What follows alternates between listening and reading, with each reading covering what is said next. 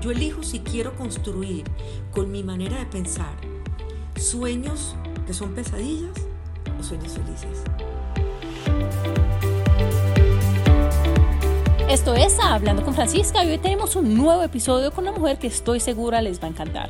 Una mujer que ha pasado momentos difíciles, pero que a través de su disciplina, de su amor, de su constancia y perseverancia ha salido adelante porque tiene su propósito de vida claro y ahora ayuda a otras personas a que se encaminen en esa conexión con uno mismo. Estoy hablando de Clara Chica, ella es coach con práctica personal y organizacional desde el 2005 a la fecha, con experiencia en personal operativo, ejecutivo de primera y segunda línea, facilitadora de procesos de definición de cultura y coaching para gerentes y directores, facilitadora de talleres y coach ejecutivo de líderes y equipos de primer nivel en organizaciones nacionales e internacionales, facilitadora de proceso de formación de coaches, coaching grupal e individual en Quito, Ecuador. Y bueno, la hoja de vida sigue y sigue y la pueden leer en este podcast, por supuesto, pero yo hoy quiero ir al grano para que esta mujer nos inspire, nos conecte y nos ayude a vibrar de buena energía. Aquí está Clara Chica.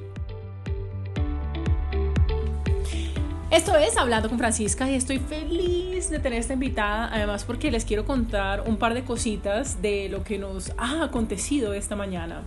Comenzamos a hacer nuestra charla para Hablando con Francisca y resulta que no funcionaba la señal, entonces ya íbamos como en el minuto 30 básicamente y le digo yo a mi invitada, Clara, esto no está funcionando, yo creo que me va a tocar irme a tu casa. Así que me vine en pijama, eh, sin lavarme el pelo y sin aretes, que eso normalmente nunca pasa, y menos un día entre semana. Y aquí estoy, terminamos comiendo arepa, terminé poniéndome los crocs de ella, cuando normalmente yo nunca me pongo unos crocs, tengo que decir, pero estoy feliz con los crocs. Por primera vez en mi vida me puse unos crocs y me encantaron.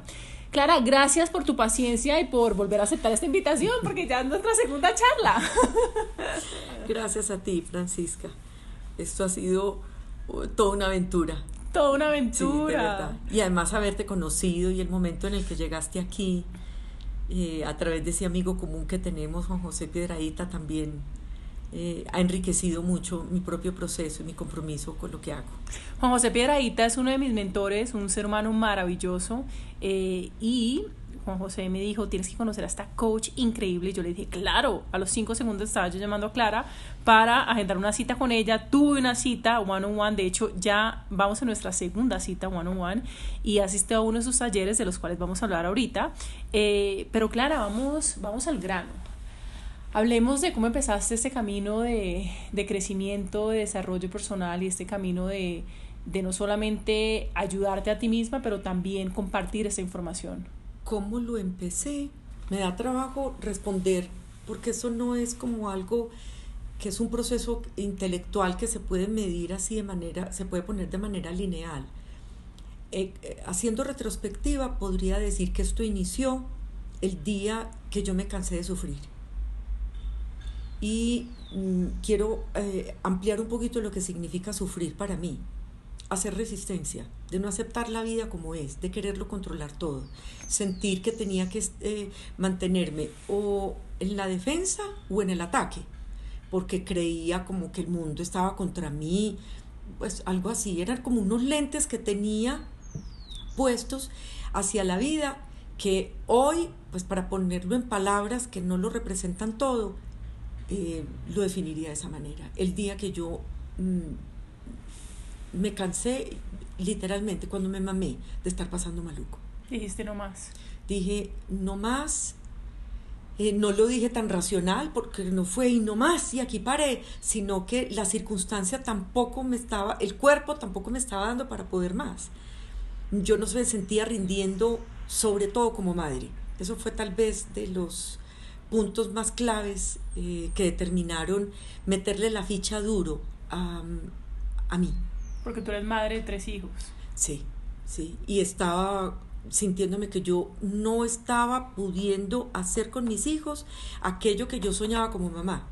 Y me daba muy duro, yo me acostaba con mucho remordimiento y hacía promesas de que al otro día iba a ser diferente y al otro día como no lo hacía, eh, me podía la ofuscación, el afán, el control, eh, los juicios, las críticas, eh, la sensación de víctima, porque me tocó esto a mí tan duro, y en fin, como eso me podía, volví a tener esas reacciones con ellos y, yo creo que eso dio punto.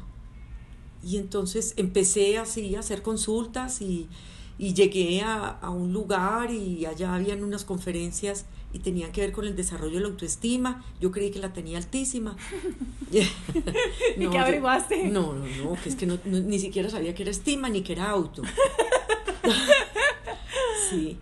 Y empecé ahí a notar los efectos y los beneficios de una dedicación de estarme repitiendo cositas, de estarme mirando al espejo y creyendo en mí, de, y, y, en muchas, muchas cosas que hacía yo no me las creía, pero en el deseo de querer creerlas yo creo que algo pasó. ¿Cómo comenzar, Clara, este proceso? ¿Cómo comenzar a, a conectarnos con esas emociones internas? ¿Cómo comenzar a mirarnos, a mirarnos y a aceptar quiénes somos? con esa, porque una de las cosas que me salió a mí, les quiero contar, es que yo no aceptaba la tristeza como parte de mi vida. ¿Cómo comenzar a hacer este proceso cuando la gente no tiene una clara al lado? Sí, pues es un acto de humildad. Y es que eso, nuevamente, si lo pasamos por la mente pensadora y pensante, ay, es que yo tengo humildad y entonces ¿cómo es la humildad? Eso es más allá que un pensamiento eh, ya pues que tú eh, contaste todas estas intimidades, ella cuando me dice, esto no está funcionando por internet, voy ya para allá, llega aquí, yo estaba preparada para atender la entrevista. Cuando veo en ti, mira, yo tal vez no vengo solo a esto, yo creo que soy yo la que tengo que trabajar. Eso es, eso es una actitud de humildad. Es que como hemos confundido humildad con humillación Uh, eso es importante. Cierto. Entonces, la humildad aquí es reconocer en qué estado estoy. Y los pasos los diste tú, pues, para la prueba un botón.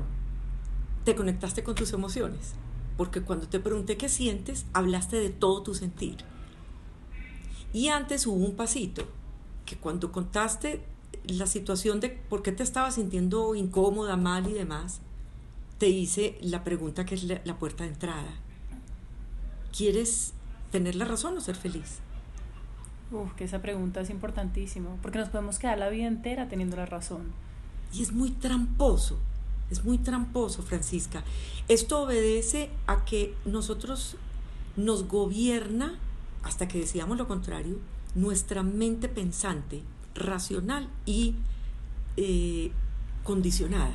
La mente que está condicionada al pasado, en lo que es dolor, resentimiento y condicionada al temor del futuro de que se vuelva a repetir lo que nos dolió y por lo que tenemos resentimiento, o sea que volvemos a sentirlo cuando se activa.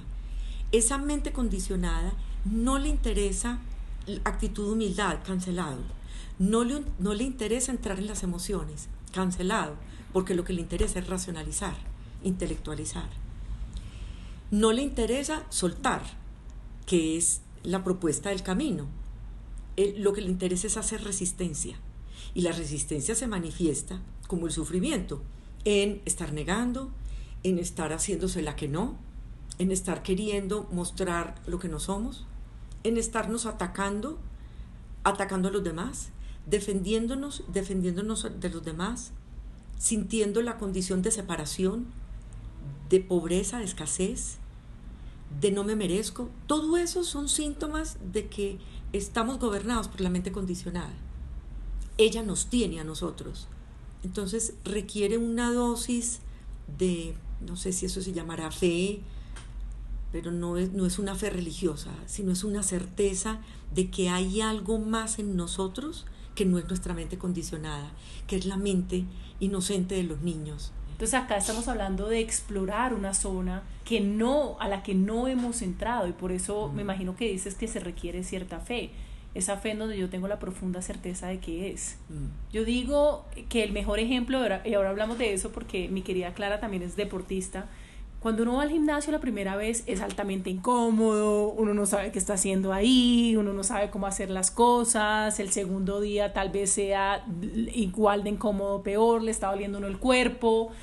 Entonces yo creo que esta resistencia también a uno mismo y a, y a aparecer todos los días, yo siento que aquí la disciplina es bien importante. Y detrás de la disciplina está una elección.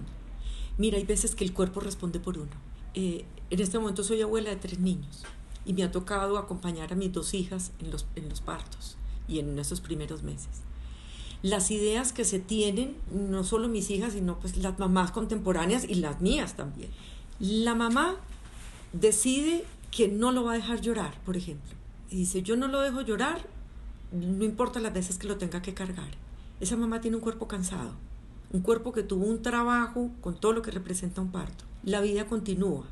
El niño trae cosas que no las resuelven los libros y la mamá cansada, deshidratada, agotada. Y vienen personas y dicen, no sea boba, déjelo, no importa que llore, pero usted tiene que descansar. No, no, porque seguimos ahí todavía pendientes de la idea, eh, atendiendo a las ideas que tenemos mezclado con las expectativas.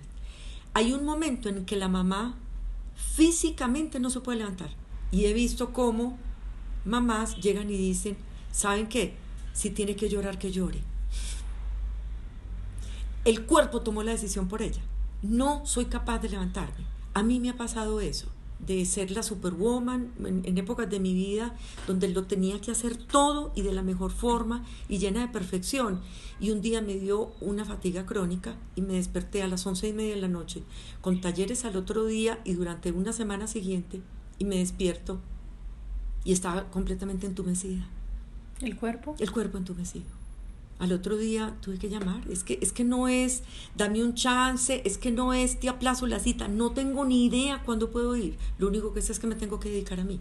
Entonces, la decisión no es de un proceso intelectual y consciente, pero la decisión se toma. Por eso, una decisión genuina es que eso sale como de las entrañas. Cuerpo es muy sabio. Mm. O uno para o el cuerpo lo para. Claro. Y eso es parte de uno.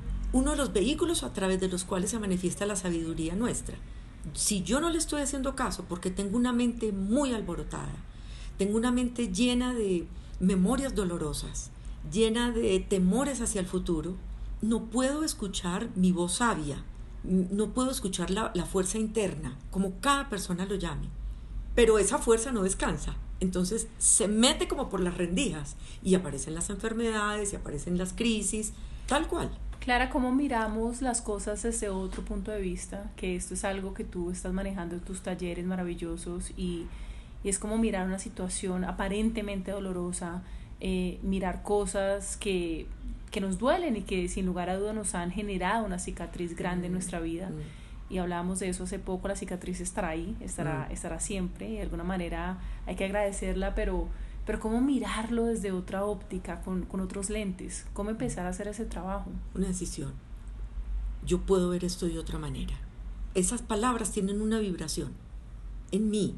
Cada persona va a encontrar cuáles son, si es que es una palabra, si es que es un gesto. Tiene que haber el abracadabra. El tema de los cuentos no es un cuento. El abracadabra realmente abre la bóveda de la sabiduría, de la fortuna, de la prosperidad. Esa es partiendo de la base de que nosotros somos energía, las vibraciones de las palabras para mí tienen sentido. Por ejemplo, la gratitud vibra muy alto para mí. Cuando yo conocí el programa este japonés que pone unas vasijas con agua y les pone las palabras gracias y lo pone con música y muestra cómo las moléculas del agua cambian, aun cuando hay gente que dice que uno no puede creer en eso, pero yo lo veo y para mí tiene sentido. Yo no sé si, si científicamente si está tan aprobado. Para mí lo que me sirve es que funcione. Cuando yo vi eso comprobé que sí hay eh, eh, palabras que tienen una vibración que nos ayuda a subir nuestra frecuencia. Gracias, por ejemplo. Hoy día dificultades, cuando tengo dificultades, una de las cosas que digo es gracias gracias porque esto está. ¿Así no lo crea? Es que el que no lo cree es la mente condicionada. Eso, eso también lo tengo claro, Francisca, y es quien no lo cree es esa parte en mí que le gusta vivir en la pesadilla. Me gusta esa pregunta que haces por lo siguiente. Entonces, no es un video en el que uno se monta para tener un sueño feliz a través de palabras de alta vibración o, soltar o ver de otra manera. ¿No es eso un video? Y yo pregunto, ¿y no es un video lo otro? Los dos, o sea, yo elijo en qué quiero, yo, yo elijo si quiero construir con mi manera de pensar sueños que son pesadillas o sueños felices. Ambos son sueños. Porque es mucho más fácil conectarse con ese sueño donde no es posible, donde no se puede, donde hay carencia, donde hay necesidad, donde hay, hay falta de recursos, donde ¿por qué, ¿por qué nos conectamos más fácilmente a eso? ¿Por, por, ¿Por qué? Porque está muy entrenado. Es un músculo muy entrenado. Si lo podemos poner análoga, análogamente como un músculo, es un personaje, si quieres. Es un personaje que se ha alimentado mucho, durante mucho tiempo, y se le ha dado toda clase de cuido, de concentrado, de alpiste. Entonces, él nos tomó a nosotros. Somos presa de ese programa. Y lo primero es reconocerlo. Entonces, lo primero es reconocerlo. Y para acceder a ese espacio de reconocerlo es donde hablábamos tú y yo de la importancia que tiene la atención plena o mindfulness que en lo que consiste es en prestar atención deliberada al momento presente, a la experiencia del momento presente, con atención, con curiosidad y sin juicio. Uh, sencillo, ¿no? Cierto, porque el programa está acostumbrado a mirar, pero haciendo juicios, no con curiosidad, sino con análisis, como un detective. Y mindfulness no, no busca eh, ningún tipo de análisis, sino simplemente tengo rabia, tengo empuñadas las manos, me duele la garganta. Me acaba de doler lo que fulano acaba de decir. Siento frustración. Ay, yo quería que esto saliera. Tengo ganas de llorar. Estoy aburrida. Siento una alegría de ver esta persona y me palpita el corazón más rápido. O sea, es como estar como, como un niño describiendo lo que le pasa. Mientras menos etiquetas le ponga, mientras menos Mm, cualidades y, lo busquen describir con muchas palabras, mientras más espontáneo sea mejor. Al niño le preguntan cómo te estás sintiendo y él lo manifiesta sin ponerle palabras porque no las conoce. Y nosotras empezamos, no sé, yo no sé si esto es alegría, aun cuando tiene un poco de nostalgia. Claro que es una alegría un poco forzada, yo te voy a decir, porque cuando yo era chiquita, yo aprendí, ya, ya nos tiramos la batica de cuadros. El mindfulness nos, nos invita a mucho a pasar de la resistencia, del control, del apego y el rechazo a la aceptación. Esto es como es. Mesa, mesa, punto. Tristeza, ya, o gana de llorar, o escalofrío, o tensión, sin el análisis, porque ya ahí, ya, ¿de dónde salen esas palabras? Salen del pasado, de, lo que yo conozco. Entonces tú me empiezas a decir, no, yo no creo que eso sea tristeza, yo creo que tiene un poquito de rabia. Sí, debía haber rabia, ya, ya. Ya no, nos metimos en la racionalización, entonces volvimos a invitar, volvimos a abrirle el espacio al programa. Mindfulness busca abrir espacio en nuestra mente para que pueda expresarse nuestra condición de esencia, esa que tenemos de niños. Esto no es esotérico, es que el niño vive en presente ¿Y quién no ha sido niño? Entonces me llega algo y yo sin juzgarlo digo, mm, rabia. Mm, rabia. Mm. No lo juzgo, solo digo rabia. Y sigo haciendo mis cosas. Por ejemplo, me siento extraña de irme en pijama hoy. Ah, me siento extraña. Ya, descripción, sin añadirle. Y eso lo que hace es quitarle el peso a todo. Exacto, eh, qué, qué buena expresión esa, le quita el peso y lo desempodera y adquiero yo el dominio sobre él no él el dominio sobre mí. Asumir la responsabilidad de que la incomodidad que yo estoy sintiendo es el resultado de mis, las gafas con las que yo veo esa circunstancia. Eso también es fundamental. Hablemos de tus talleres. Clara tiene unos talleres maravillosos aquí en Bogotá y también en Medellín. Eh, como me dice ella, es que se está formando algo más lindo, ya que es paisa. Creer es crear. ¿Qué son estos talleres? Yo tuve la oportunidad de venir a uno de esos talleres eh, y siempre es maravilloso tener este tipo de información. ¿Cómo describirías tú este taller y cómo piensas tú que puede ayudar a las personas a comenzar a hacer esa transformación que de alguna manera tantos estamos buscando? Este taller, Creer es Crear, es hijo del programa mayor, la sombrilla más grande es yo puedo ver esto de otra manera. Mm. Y creer es crear, es, es lo mismo que decir una fórmula que, que también me gusta usar y es R es igual a R. Resultados es igual a relaciones. ¿Cómo es mi relación con el entorno, conmigo y con las demás personas? De acuerdo con eso, así es mi resultado. Eso es lo que estoy viendo resultados. Entonces, creer es crear. Traduce también causa y efecto. La causa está en la manera en la que yo percibo el mundo. El efecto es lo que yo creo en mi mundo. Si estoy muy incómoda o no me gusta alguna cosa que estoy creando en mi vida, lo importante es revisar las creencias que tengo.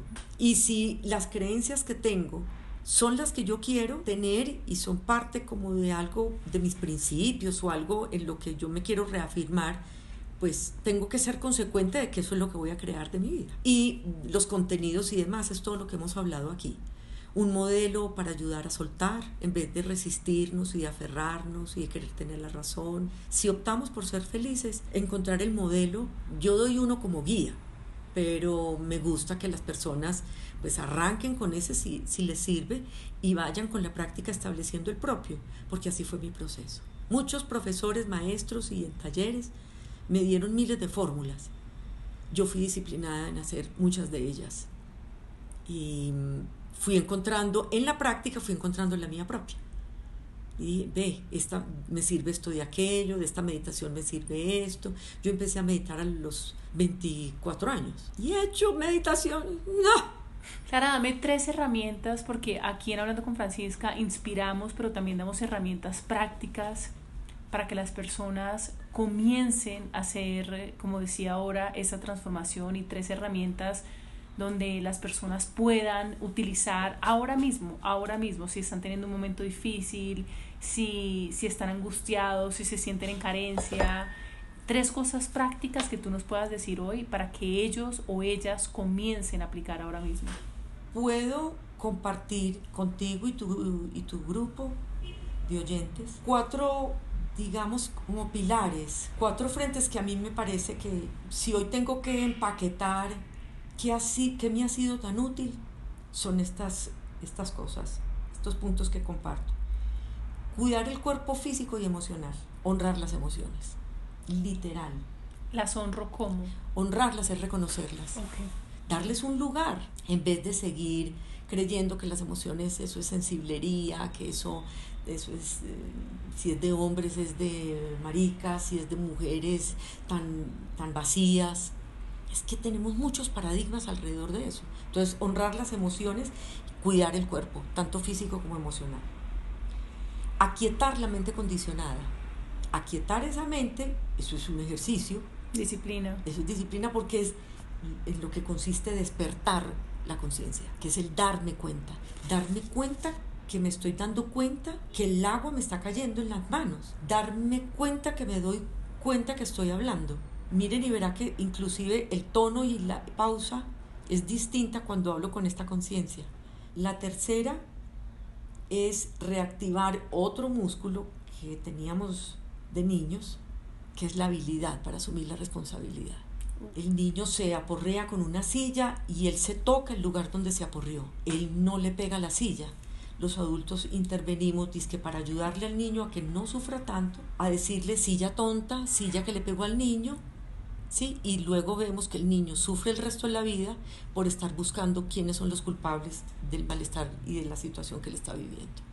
Y la última, que dijiste tres, es practicar la actitud compasiva. Es una fuerza que nos habita, que nos permite y nos invita, además, a pensar en los demás y en lo demás, o sea, desde naturaleza, como en todos los seres sintientes, a desear para ellos felicidad, disfrute, bienestar, armonía, gozo, a desear que no sufran y que ese mismo, esos mismos deseos estén para mí.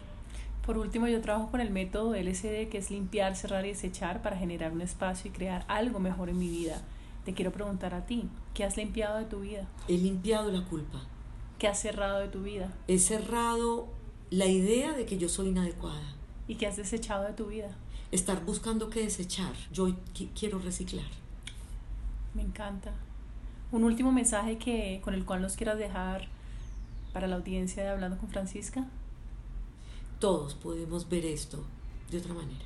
Yo puedo ver esto de otra manera. Que, se lo, que esto les quede a las personas y se lo digan así sea eh, sin creerlo, pero mirándose al espejo de pronto y decir, esta situación que estoy viendo que no resisto, que no, no, la quiero seguir manejando, que estoy cansada de ella, declaro aquí frente a este espejo que tengo la capacidad de verlo de otra manera. Bueno, y bienvenidos a los talleres cuando quieran. A través de Francisca se pueden enterar de las fechas. Para este sábado hay uno, desde 9 de la mañana a 12 y media. Es como un taller, eh, conferencia, que da un pincelazo de esto para quienes quieren impulso en su camino, para quienes quieren ver la vida de otra manera. Eh, bienvenidos. Gracias por estar con nosotros, gracias por tus herramientas, gracias por tus enseñanzas y más que nada gracias por tu amistad. Igual, Francisca, qué bendición, muchas gracias. Con eso los dejamos. Yo de corazón les doy gracias por haber estado en este podcast Hablando con Francisca. Si te gustó, si te llegó al alma, si te llegó al corazón, si sientes que hay herramientas poderosas acá, te invito a que lo compartas con tus familiares, con tus amigos o con cualquier persona que sepas que en este momento puede ser ese vaso con agua que está buscando. Estamos en redes sociales como arroba Francisca Arbeláez. Un beso, un abrazo y nos vemos pronto.